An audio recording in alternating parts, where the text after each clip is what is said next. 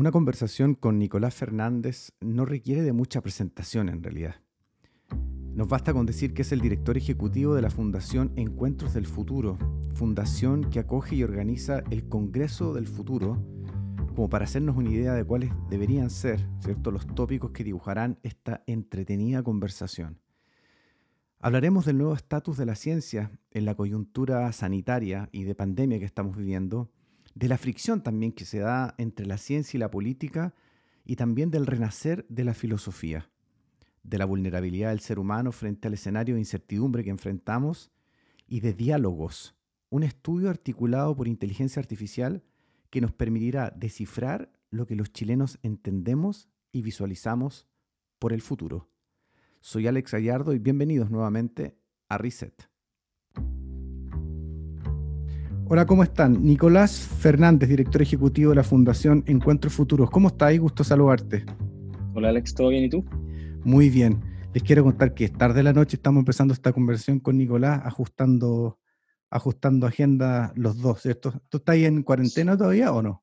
Sí, cuarentena total desde la primera semana de marzo. Oye, partamos con la conversación, pues. ¿Te parece que hablemos de la contingencia? Tú querías un experto que esté en la conversación de los temas de futuro, ¿ah? y ahí siempre rodeado de, por los encuentros futuros de mentes bien brillantes. ¿Cuánto le cambia al mundo el, el, mapa o el plan estratégico del futuro con esto del COVID-19? ¿Cuánto nos altera la hoja de ruta? Mira, yo, yo creo que en realidad, o sea, la, respuesta cliché y básica debería ser totalmente.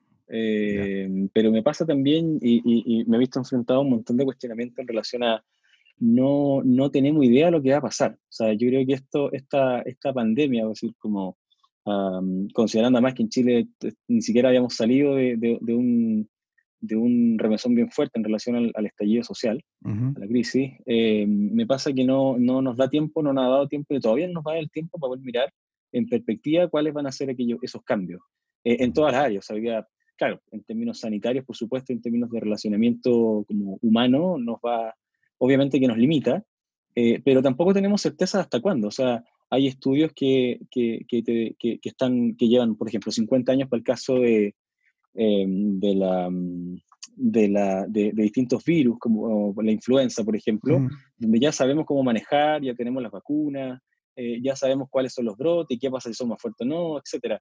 Pero para este virus en particular no tenemos idea. No, no hay una carrera eh, abierta sobre quién puede tener la vacuna, pero no hay certeza de que, de que aquello vaya a funcionar. No sabemos cómo esto se puede comportar y tampoco sabemos cómo la sociedad en, general se, se, va a enfrentar una nueva realidad que te la dicta algo que es invisible. Nosotros estamos totalmente acostumbrados en ese sentido a la certeza, a lo, a lo, a lo palpable, a lo tangible, y que por eso también nos ha costado tanto en su minuto entender para el caso de las tecnologías, por ejemplo, cómo funcionaba el Wi-Fi en su minuto, eh, cómo funcionaban las redes de Internet, eh, cómo funciona la red inalámbrica, cómo va a funcionar el 5G, como trayéndolo a una conversación un poquito más actual. Eh, entonces, en ese sentido, creo que no, no, no está fácil la vuelta. y, y, lo único que me atrevería a decir en ese sentido es que yo creo que nos cambió tanto el paradigma que cambiaron también las preguntas que hay que hacerse. Yo creo que ya esta pregunta de, de cómo queremos vivir, eh, o, qué nos hace felices, etcétera, yo creo que cambian también un poquito su sentido. O sea, hoy, día, no, no, no, no, sin, sin, darnos cuenta, en el caso de Estados Unidos supera el millón de contagiados. O sea, eh, y hay miles de personas, digo, fallecidas por este problema. Entonces, eh, Estados Unidos, por ejemplo, siendo el país más, uno de los más potentes o los más grandes, ¿cierto? Por, por, por, el indicador que uno lo quiera ver, Hoy día leía, los datos, veía los datos, 25% de las muertes que ha generado el coronavirus en todo el mundo son en Estados Unidos, 25%. Sí, no, y, superaron las muertes por, por la, de la guerra de Vietnam. O sea, en Vietnam mm. murió menos gente de la que ha muerto hoy día por el COVID. Entonces, ahí, ahí es un ejemplo súper patente de, de, que en realidad no estamos preparados para este tipo de cuestiones y, que, y que reagruparse, rearmarse como en un código más futbolístico, como replicarse, va a ser, va a ser, va a ser difícil porque efectivamente hoy día estamos, por el desconocimiento de lo que está pasando, llena de outsiders. Somos, somos una sociedad outsider, que no, no, somos capaces de aglutinarnos frente a un tema. No somos capaces hace un montón de años de, de pensar en conjunto, ni de pensar en el otro, ni de ser solidario, etc. Y hay, hay, miles de razones. No, no, no, voy a caer tampoco en el cliché de que esto netamente tiene que ver con el modelo económico, tiene que ver con también una serie de otras cosas. Entonces, Eh, es complejo, yo creo, eh, y va a ser complejo como entender que estamos todos metidos y que somos todos vulnerables. y quería llegar a ese punto. Yo creo que la vulnerabilidad es un concepto que, se nos, que, nos, revienta en la cara y que nos hace ver, particularmente para el caso de Estados Unidos, que, que, tienen esta omnipresencia y esta, y esta como soberbia en algún punto en, un montón de materias, particularmente por la gestión política, digo, que, que, hoy día lo, lidera, em, nos, pega, nos pega de frente, nos, pone, nos pone a la vista que somos personas, que somos humanos, eh, que somos extremadamente frágiles y que ante el mínimo desequilibrio del ecosistema de este status quo, eh, nos, vemos, nos vemos disminuidos o sea, no, no, y no tenemos respuesta, ni los, ni los, científicos más importantes, ni los gobiernos más potentes, ni las organizaciones gubernamentales del área. Nadie ha sido capaz todavía de dar una respuesta concreta y de predecir lo que puede pasar. Entonces tenemos ahí dos elementos bien importantes. Uno, que somos vulnerables y eso, y eso creo que hay que, hay que metérselo en la cabeza. Creo que esta soberbia eh, de la raza ya, ya, ya, no resiste mucho más análisis. Y que por otro lado, eh, también la capacidad de predecir fenómenos también yo creo que nos queda, no, nos pone en un escenario complejo. Ahora, dicho eso, creo que hay un montón de oportunidades y que en épocas pasadas donde nos hemos visto enfrentados a una de estas dos variables en una escala global o local, eh, siempre se ha encontrado alguna manera de, salir adelante y aquí en este caso creo que la tecnología va a cumplir un rol más que importante mm. en, en, la forma en que nos conocemos, nos, nos movemos, nos relacionamos, nos eh, interactuamos, nos controlamos, etc. Creo que aquí hay un, hay un, punto que hay que mirar en detalle. Eso te iba a preguntar, frente a este escenario, como lo llamáis tú, de vulnerabilidad e incertidumbre, pareciera ser que nos vamos a tener que estar moviendo en el día a día, ¿cierto? Ir pasando un día, un día a la vez. Eh, no, no, no podemos estar eh, pretendiendo, yo veía hoy día, nomás me leí un par de artículos que estos, estos tiempos que nos vamos a demorar en la vacuna van desde septiembre hasta 10 años más. O sea, ni siquiera tenemos muy clara esa película que cuando se va a resolver el tema. Desde ahí tú mencionas el rol de la tecnología. ¿Qué rol le asignas tú a la tecnología en, en, este escenario de tanta incertidumbre y de tanta vulnerabilidad para el, ser humano? ¿Cómo entra la tecnología y la ciencia a jugar acá? Sí, yo, yo entraría más por lo segundo, por la ciencia. Creo que, creo que la, la tecnología es una consecuencia también de aquello. Eh, no, quiero menospreciar ni, ni, ni, ni, reducir el término, pero a mí la ciencia está en la base, obviamente, de todo tipo de conocimiento. Eh, y en ese sentido creo que esto toma un rol mucho más, eh, mucho más activo. O sea, hoy día hemos visto que los científicos son paradojalmente los que están teniendo la última palabra en algunos países o en alguna, o en alguna toma de decisiones, cuestión que no habíamos visto hace Hace buen rato. De, hace un buen rato. O sea, eh, yo registro de ese tipo, tengo, qué, qué, sé yo, decisiones que ha tomado la NASA, ese tipo de cosas, a esa escala, pero no, no, no, no, no, el último tiempo particularmente para el caso chileno no existe. O sea, tenemos un Ministerio de Ciencia que lleva menos de, de un año de funcionamiento, que esta es la primera gran eh, batalla, por así decirlo, en la que se puede, en la, que puede estar como en la línea de fuego. Mm. Eh, recordemos que en la, para el caso de la COP25 no, no, no, no pasó mucho y no dependía de ellos, pero mm. Tampoco hubo una imposición y al final de todo el desarrollo de, ese, de, ese, de ese, foro se mm. pudo imponer los criterios que la ciencia, no solo chilena, sino que la ciencia mundial estaba poniendo versus criterios políticos o económicos. Entonces, esta es la primera vez, en el caso chileno, insisto, que, que tenemos un ministerio y, un, y, que la ciencia en este caso está como actuando como un vector, para seguir la nomenclatura del virus, eh, de, de, toma de decisiones, de, de, arrastrar y de encontrar como, y, de, y de generar eh, lo que los psicólogos y analistas llaman como este número crítico, la cantidad mínima para que cierta cantidad de personas piensen exactamente lo mismo, en base a eso se toma una decisión.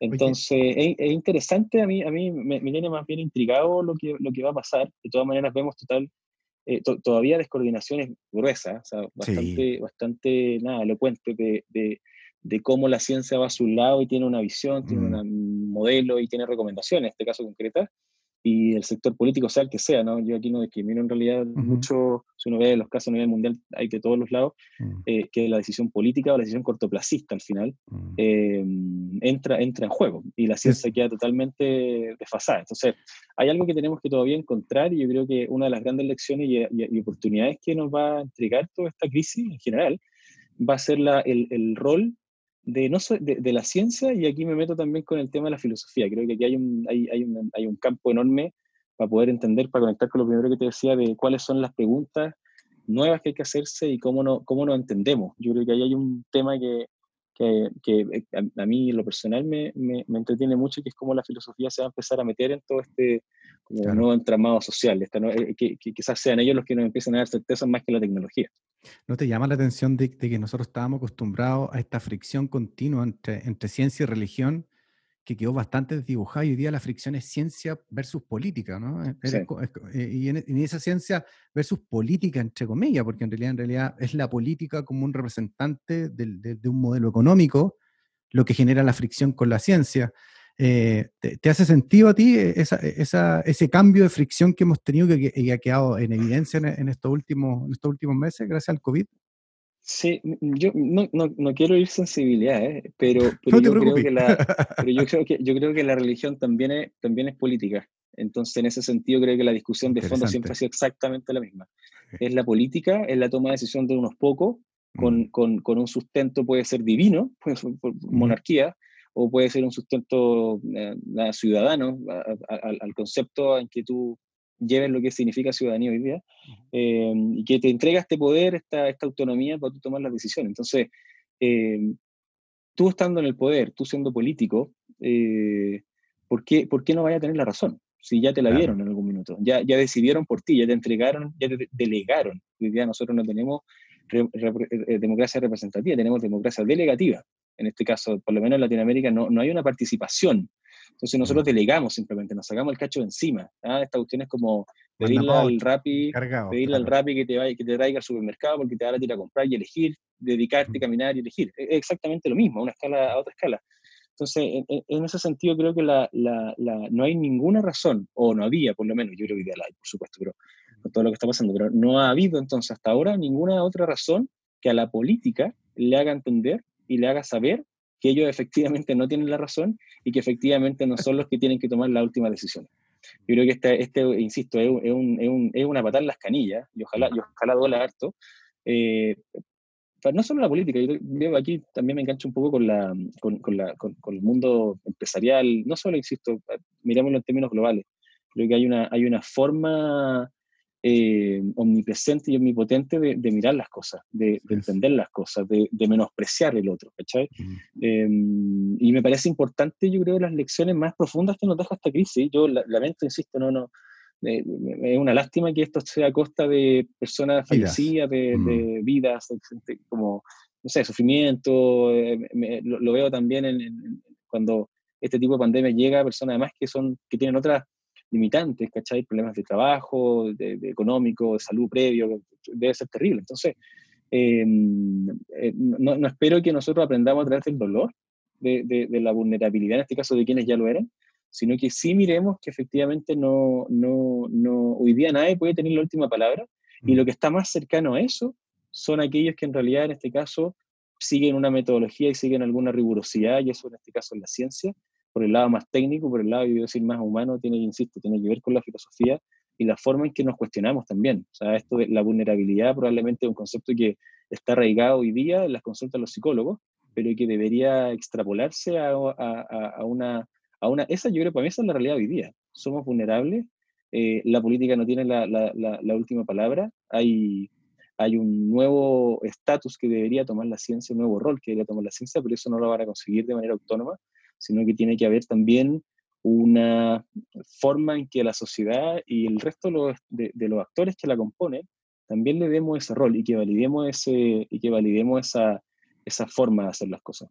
¿Te parece que, que, también este, este COVID ha venido a marcar un, no sé si un, fin de un sistema, pero por lo menos un hito, un, un, precedente importante eh, en términos de el fin de un sistema de creencias que teníamos compartido y que se revela la necesidad de entrar en un nuevo diálogo, como dices tú, mucho más filosófico, que hace rato que no teníamos por lo demás, hace rato que la gente no conversa de las cosas realmente importantes, como por ejemplo, cuál es el sistema de creencias que nos va a gobernar a todos nosotros.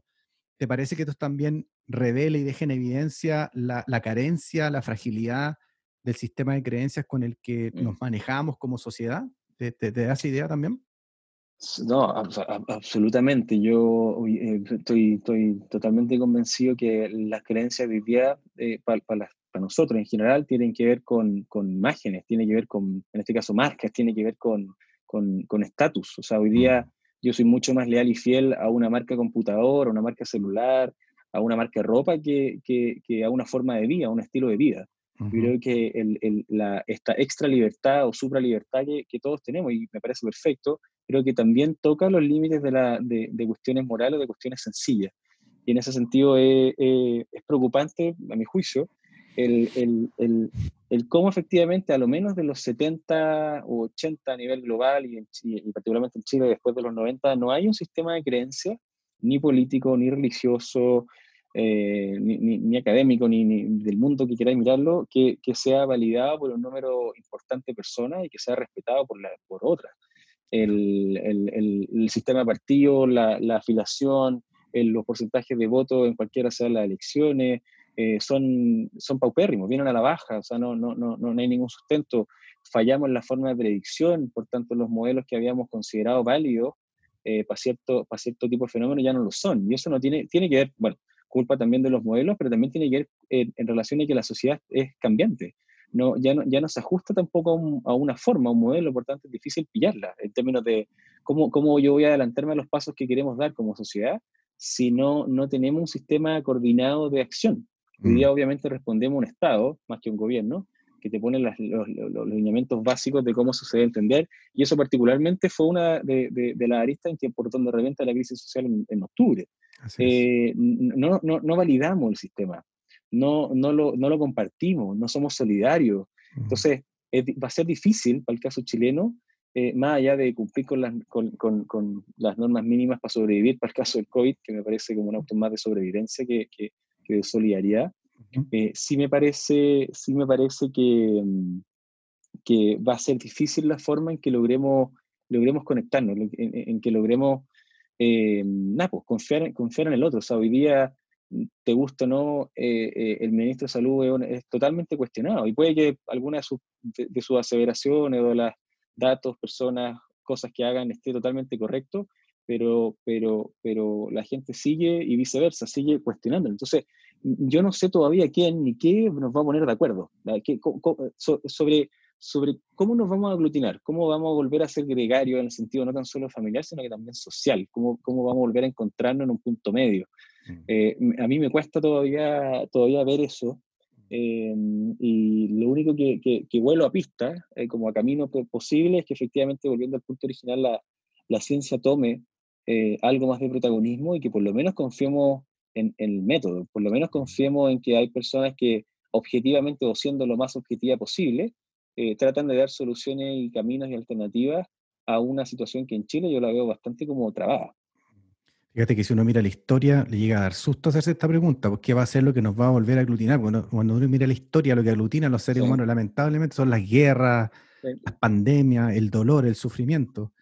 Mm. Oye, eh, llevándote de vuelta y aprovechando tu, mirada, tu scope, a, una mirada más global, em, se habla que enfrentamos eh, una disrupción sin precedentes en la humanidad, ¿cierto? Que, que, va más allá, ¿cierto?, de las fronteras que nos, que nos pone el, COVID-19 y, que, veníamos en un proceso de transformación profundo a nivel, a nivel global y a, nivel de la humanidad. Eh, y que este cambio tiene que ver con la cuarta revolución industrial. ¿Es así? ¿No es así? ¿Cuál es tu experiencia al estar en contacto, al, poder dirigir esta, esta, fundación, ¿cierto? Y, tener de primera mano, ¿cierto? La, la, ciencia de frontera, como, como, se llama. Eh, ¿Es tan así? ¿Estamos realmente en, una, en un cambio de era, eh, más allá del COVID-19, sino lo que venía ocurriendo con la ciencia, con los descubrimientos? Yo me atrevería a decir que sí, que, que, que, que, estamos entrando en este, en, esta nueva, en este nuevo paradigma al final. Yo creo que la cuarta revolución industrial, así como la tercera, la segunda y la primera, y cualquier otro tipo de revolución a esa escala, son cambios de, son cambios de, de, de son cambios de pensar, son cambios complejos que, que, que, nos llevan a, a, como cuestionar y entender y encontrar maneras nuevas de, de, poder relacionarlo. En este caso, en este caso, la cuarta revolución industrial, claro, uno puede mirarlo desde la perspectiva económica, productiva, eh, o de la, o de la mm, eh, en este caso, variación o, mutación que empiezan a tener distintos, eh, las distintas cosas de, cómo, de cómo estas cosas se hacen, cómo estas cosas se arman. Pero, pero, pero creo que estamos recién entrando y, las primeras luces que yo creo que cualquier tipo de revolución tiene que tener un grado de legitimidad. y en ese sentido, cuando no hay legitimidad, no, no se valía, y cuando no se valía, no se aplica. Entonces, en ese sentido, creo que estamos entrando por eso. No digo que la tecnología ya, ya, ya, ya, ya, no te dé las luces de que, que te dé la luz de que esto ya está. O sea, hoy día estamos eh, el 5G una realidad hace un montón de rato, eh, ya se está implementando, de hecho en España leí una noticia que eh, mientras todos hacían cuarentena, había las empresas de telefonía y telefonía estaban instalando la antena, ¿no? Estaban instalando la antena en todas partes.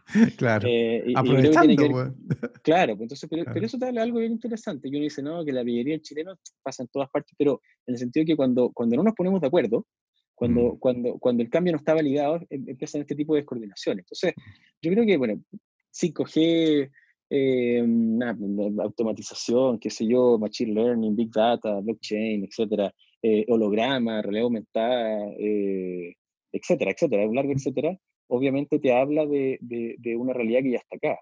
Eh, pero va a tomar un buen tiempo yo creo que la sociedad también lo adopte y que encuentre la forma en que esto pueda entregarle un beneficio.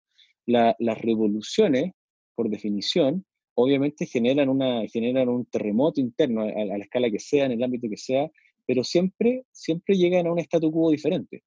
Eh, y en ese sentido creo que esta revolución eh, comienza y comenzó, pero todavía no nos deja eh, y no, todavía no somos capaces de ver cuál, cuál es un horizonte previsible, porque la velocidad con que se afrontan los cambios hoy en día es, es totalmente distinta a la que afrontábamos los cambios años anteriores, cuando, cuando ingresó Internet o cuando ingresó, qué sé yo, el clásico ejemplo de la imprenta, fueron varios años de transición que tuvimos, de adaptación en ese sentido.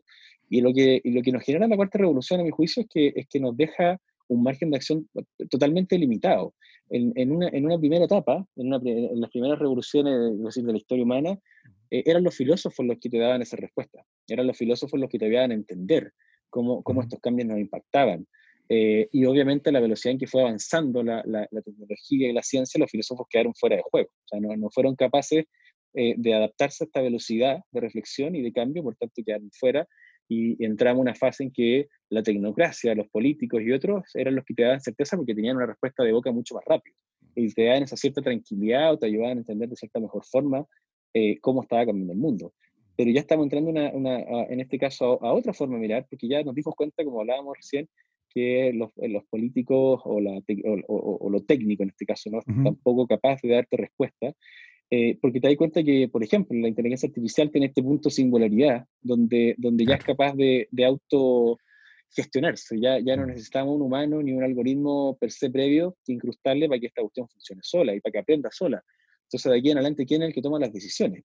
Y me pregunto, ¿por qué hay que seguir tomando decisiones? En el sentido, en el sentido amplio del concepto en relación a que eh, siempre hay una persona o un grupo de, personas que tienen cierto grado de legitimidad o cierto grado de poder, que son los que terminan de definir, o sea, para que no va mal, en este caso hoy día la tecnología es capaz de autodefinirse, pero, pero, pero, y empiezan cuestionamientos para mí bien interesantes de cuál es esa ética que, que, se, le, que se le impregna a esta revolución, eh, cuáles son los códigos morales a los que nos vamos a ver impactados, sabemos temas de seguridad, o sea, para llevarle un ejemplo concreto, a raíz del COVID, para, vincularlo aún más con el contexto.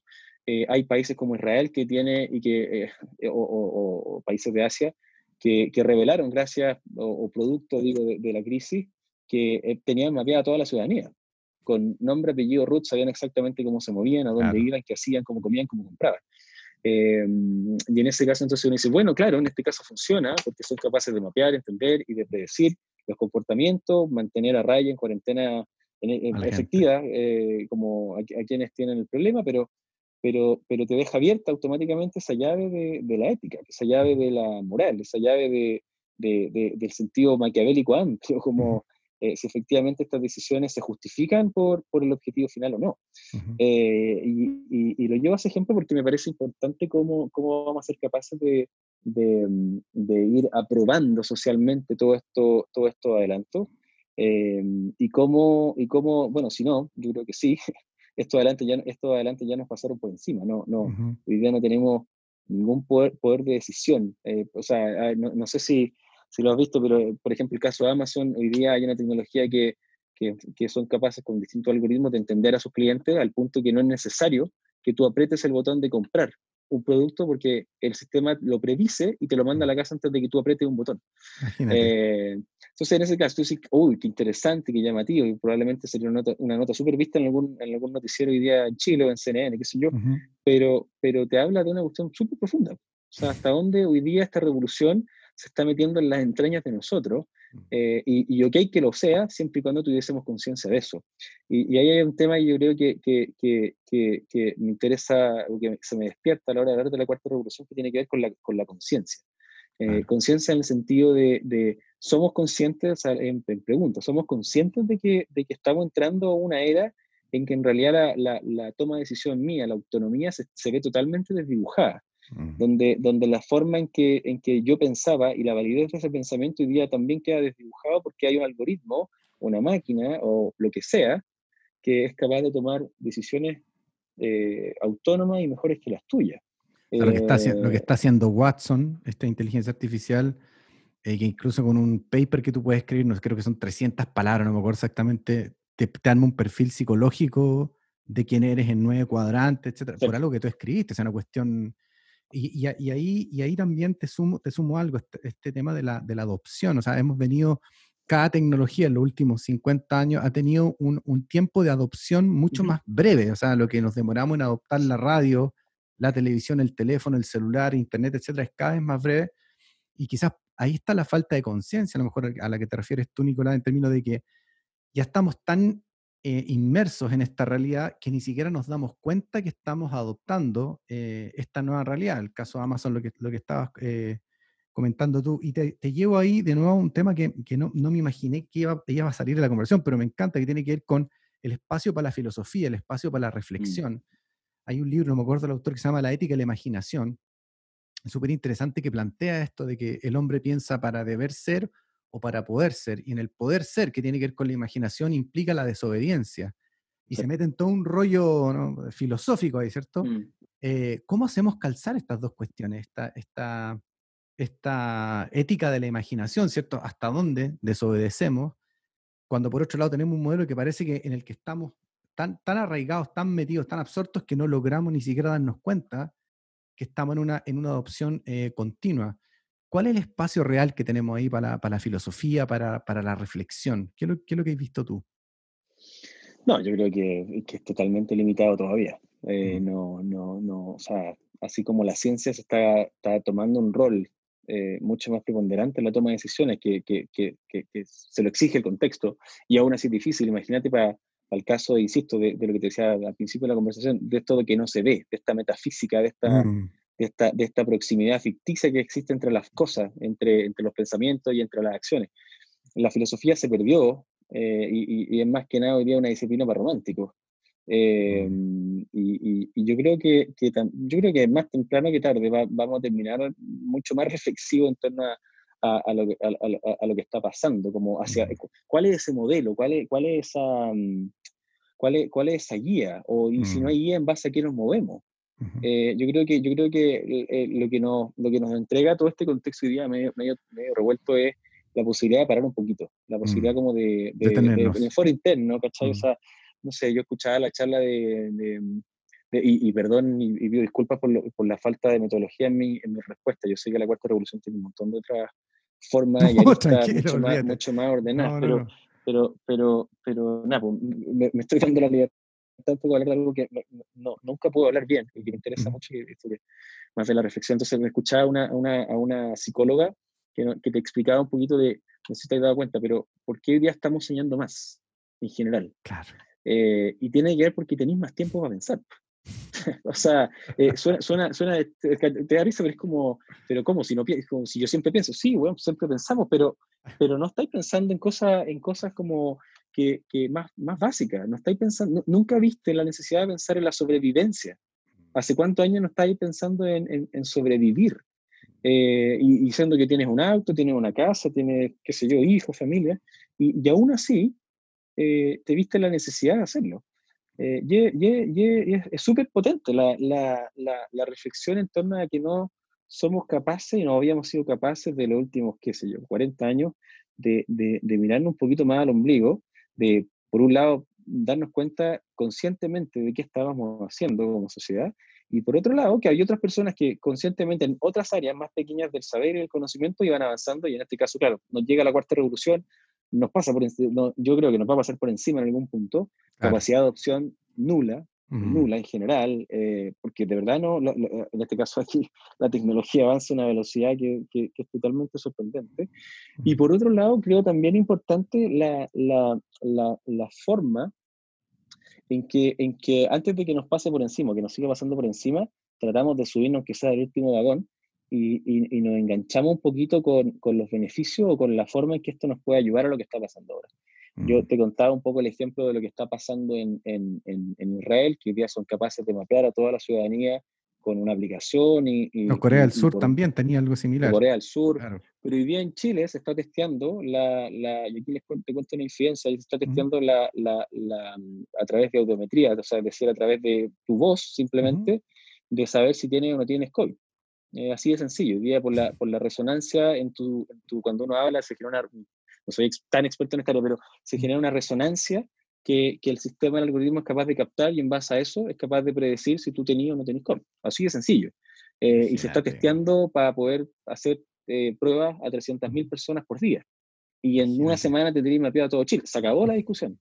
Esa es la tecnología que yo creo que tenemos que tratar de entender, pero, pero, pero yo, o sea, afortunadamente no tengo la respuesta de, de cómo vamos a lograr permear a toda una población que hoy día está en una capa de preocupaciones, nada, que, que, que, sin menospreciar, por supuesto, la, la, complejidad de la vida en sí misma, pero a mi juicio estamos en una, en una capa de, de, complicaciones bastante, bastante simple. O sea, estamos, como ya se nos solucionaron todos los problemas básicos, ya se nos solucionó la comida en general, eh, ya se nos, se nos solucionó la, la sobrevivencia, el, el, movilizarnos, más allá que tenga, tenga la posibilidad de viajar al extranjero o a región donde sea, ya te puedes mover igual.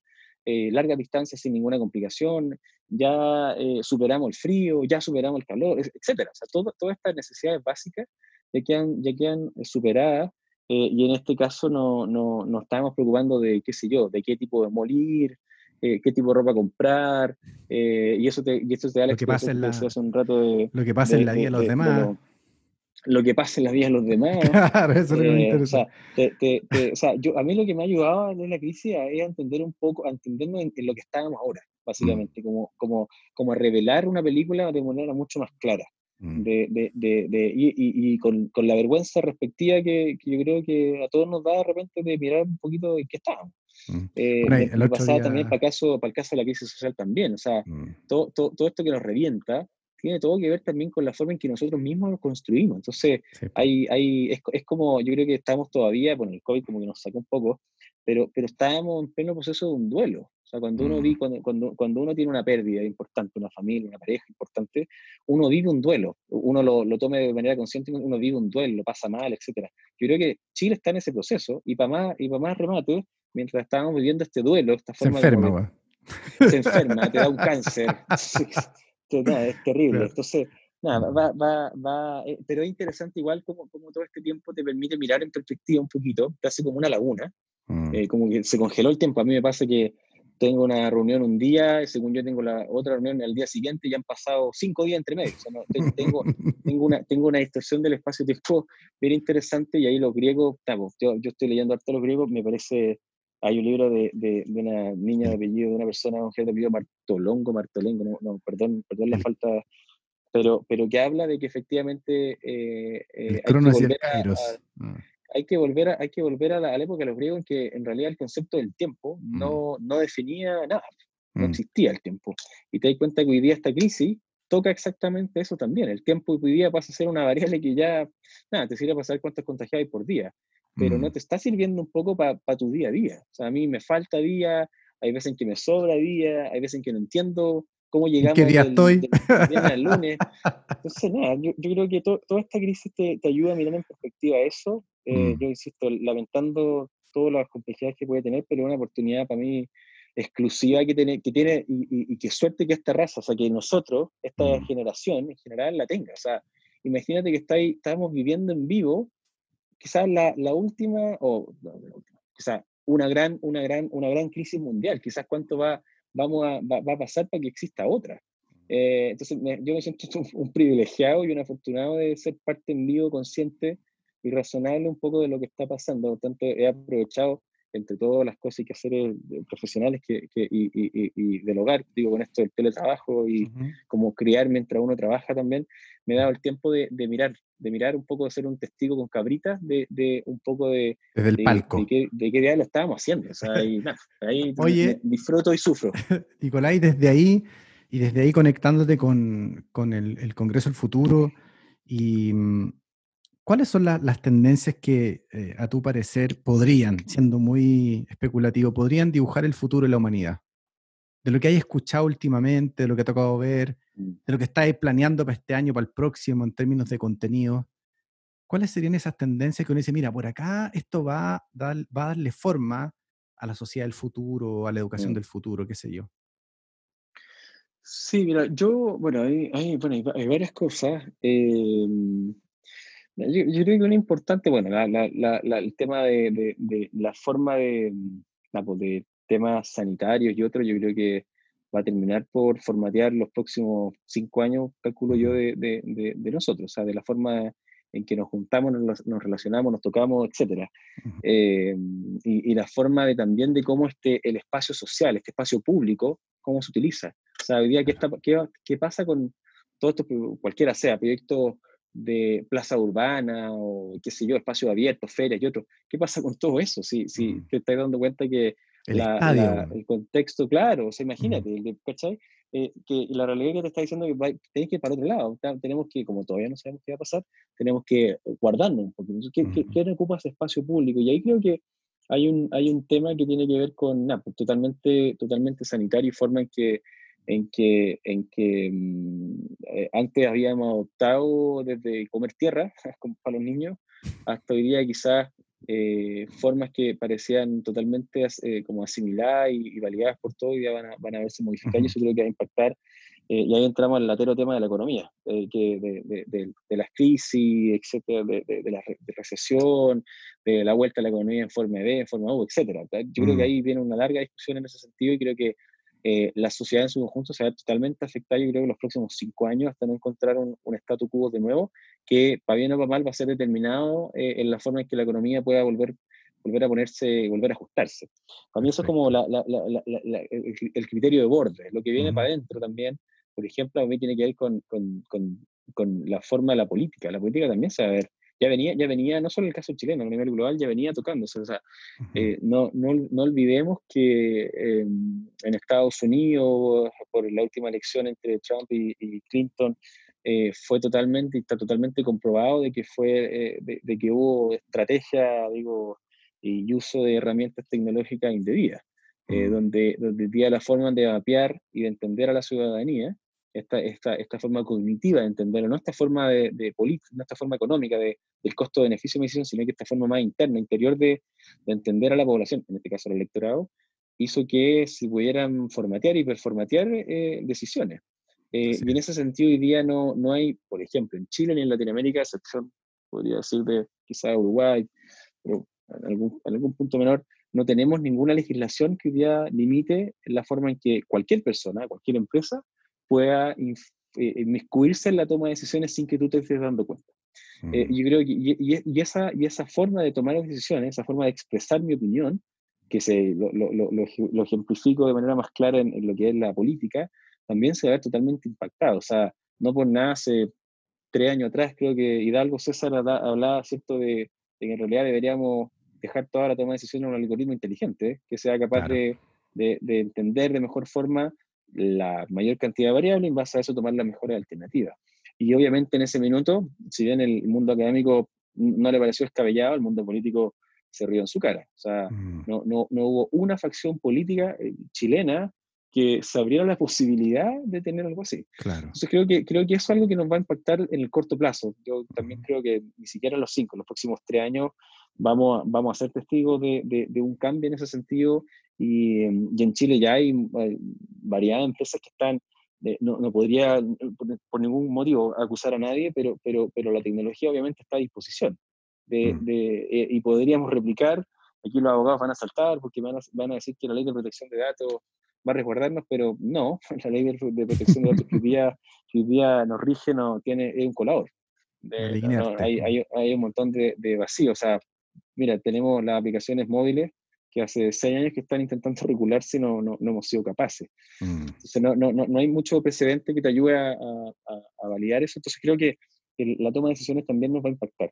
Y por otro lado, creo que, creo que, la, mm, creo que, esta, que, que esto que nos, nos, llegó de sorpresa, esta forma no presencial también de, de, de, aprender, de tener clases, de relacionarnos, también es algo que, que se va a ver, se va a profundizar. Y yo creo que el tema de la realidad aumentada, que había estado medio como el laboratorio el último tiempo va, va a llegar con absolutamente eh, mucha fuerza. O sea, se abrió una, una ventana de oportunidad económica. Y una necesidad también. Por una necesidad, pero ahora se justifica. ¿ah? Como que la, la, la, la, teoría clásica de la economía te habla de que la oferta se arma cuando, en algún caso, cuando hay una demanda. Y ahora la está. Y ahora, y ahora la demanda está y hay una necesidad urgente, como podríamos meterlo en la canasta básica de necesidad hoy día de una persona. Sí, así es. Eh, y, entonces, en ese sentido, creo que, creo que ahí se viene, una, se viene un tema súper interesante de cómo los gigantes tecnológicos y menores tecnológicos también, eh, hay un montón de empresas chicas que, no, que tienen tecnología de sobra, van a llegar con avances que, que, que, van a tomar un par de meses en, adoptarse, porque efectivamente el beneficio que te van a dar eh, va, a ser, va a ser superior al, costo de adopción. Eh, y yo creo que nada, vamos a tener que acostumbrarnos a, la, a, los hologramas y a, la, y a, la, realidad aumentada y esta posibilidad nueva de visitar lugares vía, vía, vía, vía remota. tecnologías, vía remota, de, acostumbrarnos. A mí, en lo personal, me cuesta mucho tener reuniones por videoconferencia. No porque te conectáis, no, no, no tengo un problema, no, hay un problema capa 8, pero sí hay un problema de que a mí me gusta, a mí me gusta el, usuario. o sea, es como la relación entre, o sea, la relación entre la persona que le gusta el Kindle y le gusta el libro papel. Exactamente lo mismo. Más romántico. ¿Cuántos años, cuántos años nos llevamos con el Kindle o, la tablet en las manos y todavía hay un mercado creciente de personas que compran el libro papel? O sea, tiene que ver con la experiencia. Tiene que ver con la experiencia. exactamente, tiene que ver con la experiencia. Entonces, en la medida que la tecnología te ofrezca una mejor experiencia, de, de, de, de como de uno a uno, ¿cierto? Eh, o de grupo, etcétera. Eh, no, yo creo, que, yo creo que ese proceso se, aceleró, se está acelerando y en los próximos meses, no a fin de año, vamos a tener ya aplicaciones súper concretas a la mano de cualquiera, ¿no? De expertos que van a, que van a poder meterse un poquito más y que, como, como, como el concepto, eh, hacer una experiencia inmersiva. Entonces creo que ahí también hay un tema que, que se viene súper interesante eh, y que hay que, y hay que mirar con, con, nada, pues, con, con, harto detalle porque, bueno, por todos los temas que te hablaba antes, como de protección de datos y otros, pero, pero, pero sí creo que esto va, va a cambiar un poquito la, la, la, la, forma de la reunión y otras cosas, pero también la forma, vuelvo al punto de relacionarnos, porque ya, ya no va a ser quizá, o nos vamos a acostumbrar a que no sea tan necesario vernos físicamente. Eh, vamos a tener como guetos, guetos por, por castas tecnológicas al final. O sea, van, van, a estar las personas que se van a casar con la primera tecnología que venga y van a haber otras que se van a casar por la que viene. Entonces vamos a tener como eh, distintos, insisto, grupos de personas asociados a distintas marcas que van a, te van a ofrecer un servicio. Eh, y tú puedes, como el caso, por ejemplo, de, de, Twitter, eh, uno piensa que Twitter es una red extremadamente global y que por ahí pasan todas las decisiones del mundo, que probablemente quizás lo sea, pero, pero en Chile, por ejemplo, el 20% de las personas, el 30% tienen una cuenta. Y yo cuando estoy en Twitter, para mí es como el Chile completo que está opinando a través de la red social. y no es así. y, no es así. aquí te va a pasar lo mismo. Voy a tener una tecnología, una plataforma que te va a dar, obviamente, nada, solventar un poco tus necesidades de relacionamiento y en base a eso te va a mover. Entonces, hay que tener cuidado también, y ese es el cuarto punto, con el aislamiento, no tan solo el aislamiento social que necesitamos hoy día, sino que el aislamiento producto de, de estas nuevas tecnologías que no te, no te van a dar o no te van a generar necesidad de, de, de, ser gregarios. Se toca un punto también bien medio reflexivo también de, si biológicamente, como dice Maturana, uh, y, y, filosóficamente, reflexivamente, estamos diseñados para estar juntos. Entonces, hoy día, ¿cómo, la, cómo se va a sentar? Porque la, la, tecnología ya, no, ya nos mantenía, ya nos había cortado un poquito ese hilo. Entonces, ¿cómo vamos a ser capaces hoy día de, de, de, enfrentar esta situación nueva? Que te aseguro que sin darnos cuenta en un par de años vamos a estar metidos. Eh, no sé si, no escuchado esta, de esta, mm, no sé, síndrome, enfermedad en, en Japón que le llamaron karochi, ¿cierto? Estos, estos, ermitaños digitales. Eh, claro, podemos correr también el peligro de ir, ir apuntando sin querer en, en esa mm. dirección, donde al final tú llegas a la conclusión que no necesitas interactuar con un otro eh, sincrónicamente, digamos, ya que, ya que además la tecnología le va a poner esta, esta cuota de asincronía, o sea, no, no, no solo relacionarme a distancia, sino asincrónicamente, ni siquiera vamos a tener que coincidir uno, uno con el otro. Eh, claro, y me, parece que ahí tenía un punto súper interesante, que es qué nos va a pasar como, como seres humanos si estamos diseñados para esta otra cuestión. Pues. Mm. El Facundo, sí, está hablando un poco de la ansiedad y todo este rollo al, respecto, cómo nos está generando eso. No, ahí está, está, está eh, no sé, para mí todos estos temas son súper súper interesantes. Yo creo que, yo, yo no lo hablo por si acaso y lo aclaro al tiro como, como, como un alarmista que está, que está en contra, al contrario. Trato, trato de poner los temas y los puntos porque me parece que hay que mirarlos. Mm. Eh, hay, que, hay que poner la atención, ¿no? No, no hay que esperar que esta cuestión nos llegue nomás, no hay que esperar que llegue la tecnología de punto y nosotros la adoptemos. Creo que hoy día, al, al nivel en que los sistemas de inteligencia artificial y otros están, están como interactuando con nosotros en tiempo real y en la vida real, si es que está en la vida real, no sé cuál es tampoco, me, creo que hay que, creo que hay que, mm, creo que hay que nada, tomar un poquito de, de, conciencia, informarse un poquito, no sé, meterse en algo como algo, algo, como hay tanto tema hoy día interesante que en términos de tendencia, en alguno tenéis que meterte un poco para entender lo que viene, eh, para intentar entender lo que viene. Creo que hoy día, insisto, nadie es capaz de, de predecir y yo al tiro desconfío el que viene con la receta clásica como los 10 pasos para entender el ciclo 21 me, parece que no, automáticamente queda desechado. Entonces, entonces me parece que, que, que, hay que tener una construcción colectiva de la nueva forma de entender lo que viene, de la nueva forma de entendernos también. Eh, y yo creo que ya no van a ser y no van a poder ser unos pocos, eh, sea el grupo que sea, sea la forma que sea, de que te den las razones o te den las certezas necesarias. Y yo creo que con más fuerza hoy día vamos a requerir un montón de certezas. Y la tecnología efectivamente te las va a volver a entregar, como lo ha hecho en los últimos 40 años, pero creo que también hay que, creo que hoy día se, nos, nos, tocó la fibra, como se dice más, más coloquialmente, eh, y creo que, nada, pues, creo que, creo que vamos a requerir de una, de, una reflexión un poquito más, quizás, yo insisto, yo soy un poco más ahí optimista porque van a haber otros que te van a decir, oye, pero si el algoritmo hoy día no, no te necesita a ti porque ya, ya, ya, tomó la decisión por ti o ya mapeó lo que tú pensabas y ya lo incorporó. Pero yo creo que todavía hay una posibilidad de que, de que, no, de que seamos nosotros como personas los que todavía tengamos posibilidad, por lo menos, de opinar y llegar a algún consenso. Nicolás, para ir cerrando la conversación, cuéntanos un poquito en el último punto de, de, esta, este estudio llamado Diálogos, que están llevando ustedes adelante, ocupando efectivamente inteligencia, inteligencia artificial, perdón. Cuéntanos un poco de qué se trata, en qué están, qué han sido los hallazgos que han, que han tenido, si es que se pueden compartir y cuál es el alcance que tiene. Sí, bueno, entrando en esa, en esa materia, uno con todos los resguardos que, que, te impone este monstruo que es la tecnología de inteligencia artificial, eh, nosotros eh, como, como, equipo, como fundación, estamos asociados a, varias, a varias instituciones que, que trabajan internacionalmente por, por, por, por, usar esta tecnología en pro del bien común, en pro, eh, como, eh, dice, se llama como inteligencia artificial for, for, social action, como eh, tratando de, de, aportar con lo que se pueda a, a, un mejor bienestar. Y en ese sentido, hace dos años, ya hace ya un buen rato, eh, se nos ocurrió este proyecto que, que, que tenía que ver con, con, una duda bastante básica que, se me originó en relación a que, en, en, mi caso, por ejemplo, trabajo hace harto años con este concepto de futuro.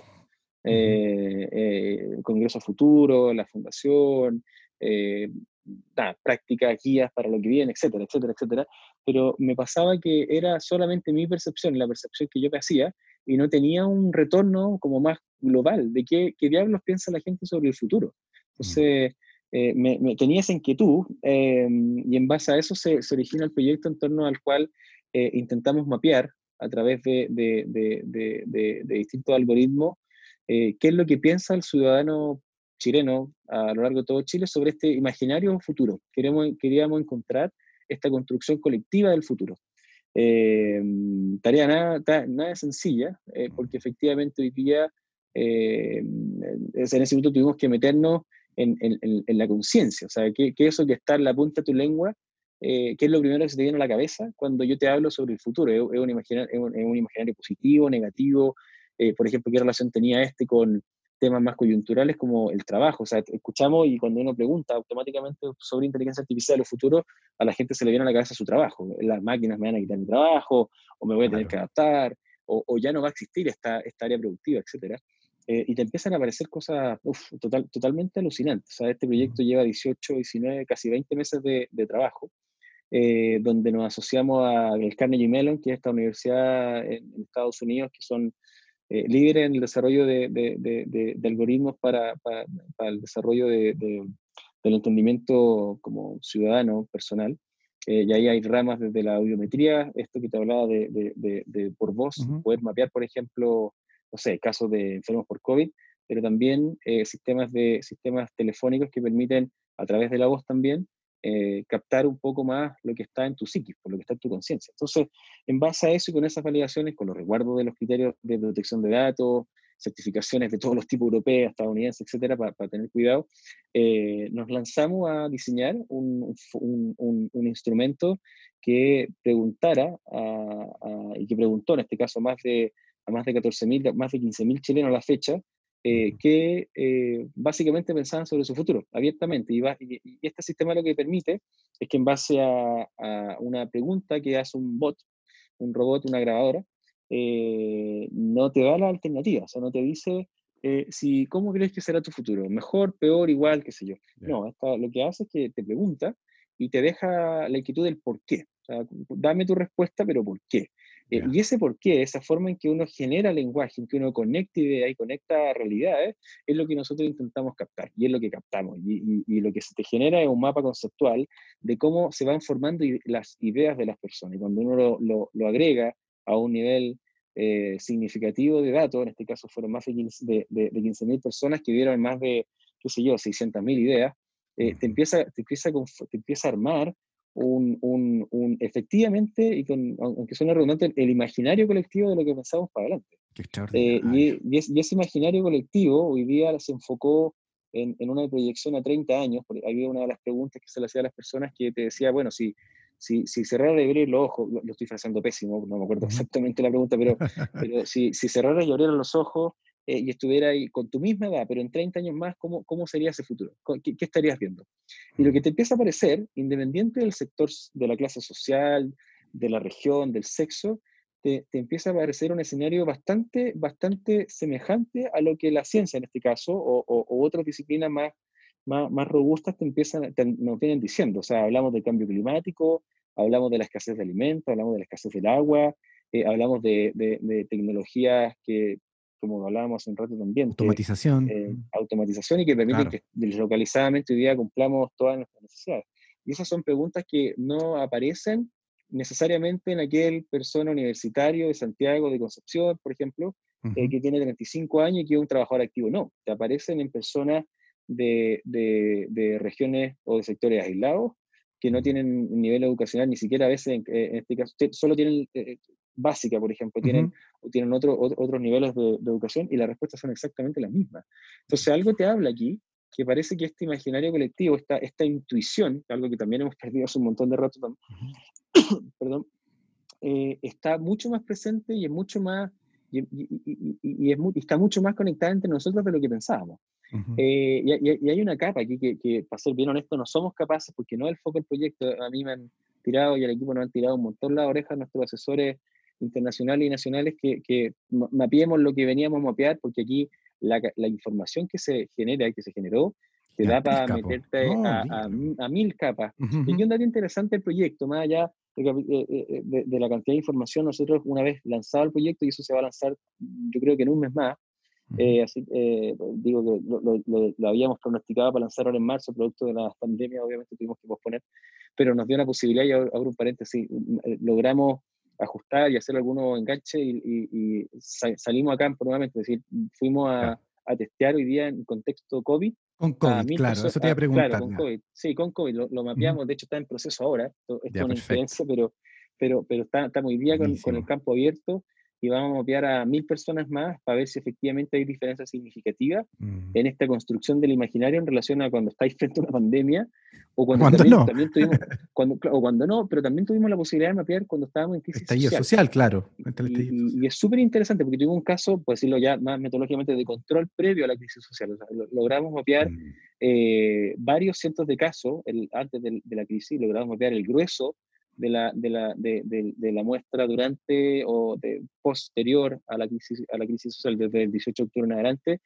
Eh, nos tomamos un descanso ahora en febrero, pero activamos porque ya habíamos dado por cerrado el proceso, pero en realidad con todo esto que estaba pasando nos parecía más que interesante abrir, un, abrir una, una, nueva, una, nueva, una nueva etapa de campo que va a estar todo dentro del mismo, del mismo, del mismo producto, todo va a, tener, va a estar todo dentro del mismo informe, no van a ser eventos separados o informes separados, Super. va a permitir ver una trazabilidad de las opiniones de las personas súper interesante y a ver, que eso todavía no, no, lo puedo ni siquiera revelar porque no lo tenemos. Si que hay desviaciones, si, existen, claro. Hay desviaciones, claro. claro. Si, que, si efectivamente eh, estábamos tan mal, puedo decirlo, puedo decirlo pésimo, pero si estábamos tan mal, que independiente de las crisis que nos vinieran por encima sin saberlo, ya teníamos un imaginario pésimo de lo que está pasando y lo que va a pasar en el futuro, o en realidad, eh, o en realidad no, en realidad eh, teníamos un imaginario bastante esperanzador, bastante matizado y equilibrado. Y, se nos desarmó, claro. Se nos desarma exactamente. Entonces, bueno, cierro ese paréntesis, entonces el punto que iba es que luego que el informe se, se, se publique, que va a ser en un mes más aprox, vamos a levantar en un sitio web una, un sitio web que va a tener toda la data, que va a tener toda esta información, esta base de datos para que cualquiera pueda descargarla y pueda hacer los cruces que se le plazca y que ojalá de, eh, de, esta información, que es bastante como novedosa, como en la metodología y en la forma, se abra toda una línea de estudio, ojalá, que obviamente no dependa de nosotros, sino que dependa de quien quiera, en el área que sea, y que lo que aspiramos nosotros en el imaginario, ¿cierto? una especie de código abierto, eh, una cosa así. claro, exactamente que sea un código abierto y que esto se transforme en un indicador, ojalá en algún punto, que hoy día es difícil como homologarlo a, una, a, los insumos, por ejemplo, que necesitan las políticas públicas, que son mucho más de KPI, de números, de métricas, de, de, de, este tipo de cosas, pero que hay una nueva capa de entendimiento también, de, cómo, de, cómo, de cómo la conciencia colectiva pasa a ser un indicador y una variable quizás yo creo, va a ser, no ahora, pero más adelante, mucho más preponderante que esta variable económica. Esta toma de decisiones económicas del costo-beneficio se acabó. Yo creo que mm. la, la conciencia hoy día, esto que está mucho más en nuestro interior, y esta tecnología que te permite mapear con números mutantes eh, qué es lo que pensamos en tiempo real, creo que va, eh, eh, es, es la, digo como, mm, para volver quizás a la pregunta anterior, es la tendencia a la que nos vamos a ver enfrentado en el último tiempo. Y esto que generamos nosotros inconscientemente, sin saber que venía en crisis, sin saber que venía todo esto, fue eh, eh, para nosotros un regalo. O sea, la, posibilidad de haber, mapeado esto y, y, tener esta información en tiempo real y ver lo que piensan las personas y ver cómo se construye la idea y ver cómo, cómo hay diferenciaciones súper también sesgadas entre hombres y mujeres, regiones y cómo piensan las regiones, etc. Eh, o sea, yo podría, podría, podría darte la explicación de cómo, piensa, de cómo piensa una cuadra, una, una, una manzana en torno a un tema específico de, de lo que preguntamos. Eh, entonces, nada, lo, que se te abre un mundo de oportunidades en este sitio web van a estar todos estos datos y ojalá el, único recuerdo que vamos a tener también para llevar un poco de control es que antes de descargar la base, que insisto va a estar gratuita, eh, la idea es que la gente nos deje una justificación, simplemente para entender para dónde va a ir el, para dónde va a ir el, para dónde va a ir el estudio, para poder mapear nosotros como cuáles fueron las externalidades o las ramificaciones que el estudio tuvo. Eh, y ojalá que la, para la próxima versión, que eso es lo otro, esperamos que, que para construir un indicador necesitamos una, una, una, toma de muestra mucho más permanente y constante para poder comparar y ver efectivamente cómo si hay patrones específicos. La idea a nosotros es hacerlo a lo menos tres años seguidos, este es el primero, eh, y, vamos a ver cómo nos va también, cuál es, cuál es la sensación de, de, la gente en torno a esta información, de cómo los tomadores de decisiones, sean los que sean, públicos, privados, políticos, lo que sea, eh, lo adoptan y también cómo la, cómo la academia también eh, empieza a validar o empieza a ver que aquí también hay una forma de, de, de, entendernos, de, mapear, de, predecir, etcétera. O sea, yo lo lamento por todos mis colegas eh, que hacen encuestas y, y, mapean, ¿cierto? Como temas económicos. Estudios de campo, claro. Estudios de campo, etcétera. Eh, lo siento, pero esta tecnología, nosotros no estamos en ese rubro, solo que nos tocó ahora, solo para aclarar, nos tocó hoy día en base a este proyecto como meternos en esta área, pero, pero, pero este, el, para mí, el fin de la, de la forma tradicional de la encuesta, de, de la. O mm. sea, los costos, además de esta tecnología, al ser cuando uno pilla open source algunos de estos, de estos sistemas, son cero. O sea, te cuesta los 5 pesos que te vale una llamada telefónica y si lo haces por masivo te vale 0.8 pesos el llamado. O sea, mm, Oye, Nicolás, y... el mapeo es gigante. Oye, ¿y esto es, eh, hay más experiencias que se están replicando en el, en el mundo esto? Eh, eh, ¿Con el foco específico en el que lo están haciendo ustedes acá en Chile? Mira, no, quiero quedarme corto, pero, pero hasta donde sabemos, no. Hasta donde sabemos, no ha, no ha habido, eh, no ha habido una, un, un, un, un, estudio que busque mirar el imaginario colectivo con esta metodología. En, en, en ámbitos de los campos eh, de, de, psicología y antropología, yo sé que hay estudios de este tipo, pero hablan más de lo que no hay de lo que sí, de lo que sí puede, de lo que sí va a haber. Me explico. Hay, hay psicólogos que hablan que desde los años 70, por lo menos en Chile, por ejemplo, no hay un imaginario de futuro. Cuando, y te dan el ejemplo que es bien interesante y que se conecta todo el rato con, con, este estudio también nuestro. Eh, eh, en los 60, en los 40, en los 50, etcétera, cuando uno te preguntaba sobre el futuro, la gente, y hay, hay data que, te, que lo respalda, la gente se imaginaba o los supersónicos, claro, habían cuestiones que, que, íbamos a comer con pastillas, etcétera, etcétera, etcétera. Pero había un imaginario, había una forma previsible de cómo nos íbamos a enfrentar a los próximos 20 o 30 años. Si yo te mm. pregunto a ti ahora, ¿qué es lo que tú crees que va a pasar o qué es lo que, mm. cuál es tu imaginario futuro en los próximos no, 30 años? No, tengo idea. No tengo idea. Y eso, y eso, y eso, no puedo hacerte un dibujo, digamos. Exactamente. Y eso en términos sociales es súper grave. Es súper grave porque no tener, un, no tener un sueño, no tener una, una meta, aunque sea inconsciente, hacia dónde llegar, hacia dónde voy, qué es lo que va a pasar, eh, eh, eh, es la angustia de la sociedad vivida. yo creo que es parte, es parte de, de, la, de, una de las miles de explicaciones de por qué somos una de las generaciones en los últimos 60 años eh, con, con, mayor grado de depresión, de angustia, mm. de, etcétera, de, de, todo este tipo de males que nos afectan, que a veces son inconscientes, pero que este tipo de elementos te empiezan, te empiezan a mostrar. Entonces, a mí lo que me interesa y lo que, lo que a mí más me da gusto es que este es un estudio que partió muy metodológico, robusto, muy, fome en este, en este, sentido, pero cuando lo conectáis con esto que te acabo de mencionar, se, abre otro mundo. O sea, claro, una posibilidad súper interesante. Entonces, aquí el, el, punto para nosotros es, ojalá que la mayor cantidad de, de, de áreas lo tomen, ojalá que lo validen, lo testeen, por eso, por eso nosotros abrimos, no, no estamos exentos de error, al contrario, yo creo que y ojalá encontráramos la forma y, otros metodólogos y estadísticas y estadísticos nos dijeran, oye, esta, hay, hay otra forma de hacerlo,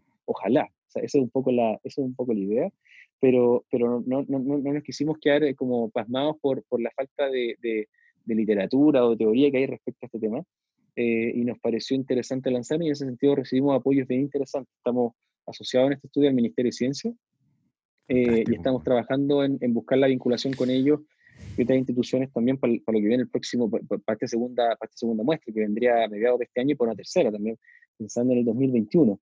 Pero, pero nada, yo creo que hay, hay que ponerle foco no solo a este estudio y, a lo que salga, sino que también a, estas nuevas formas de, de, mapear la opinión y las opiniones a nivel global, creo que a nivel colectivo. Creo que aquí hay una, hay solo una, una pequeña punta de un iceberg y probablemente nosotros por, por, nuestras deformaciones profesionales nos mantengamos en este ámbito, entonces la, y para mí y, para el equipo en general, la motivación está en que otras personas, insisto, puedan, puedan, puedan nada, pues disfrutar un poquito, porque es, un disfrute ver eh, cuando hay información que te permite encontrar eh, semejanzas, similitudes sobre temas que no hasta, hasta hace más, hasta hace poco no éramos ni siquiera capaces de pensar que podíamos llegar a tener.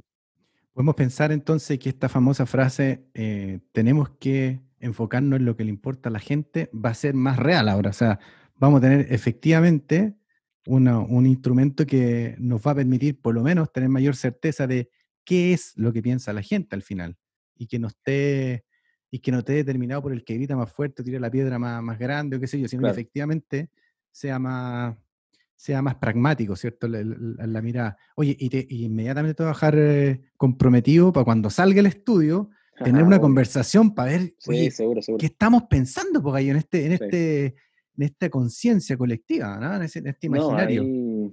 No, ahí, va, a salir de.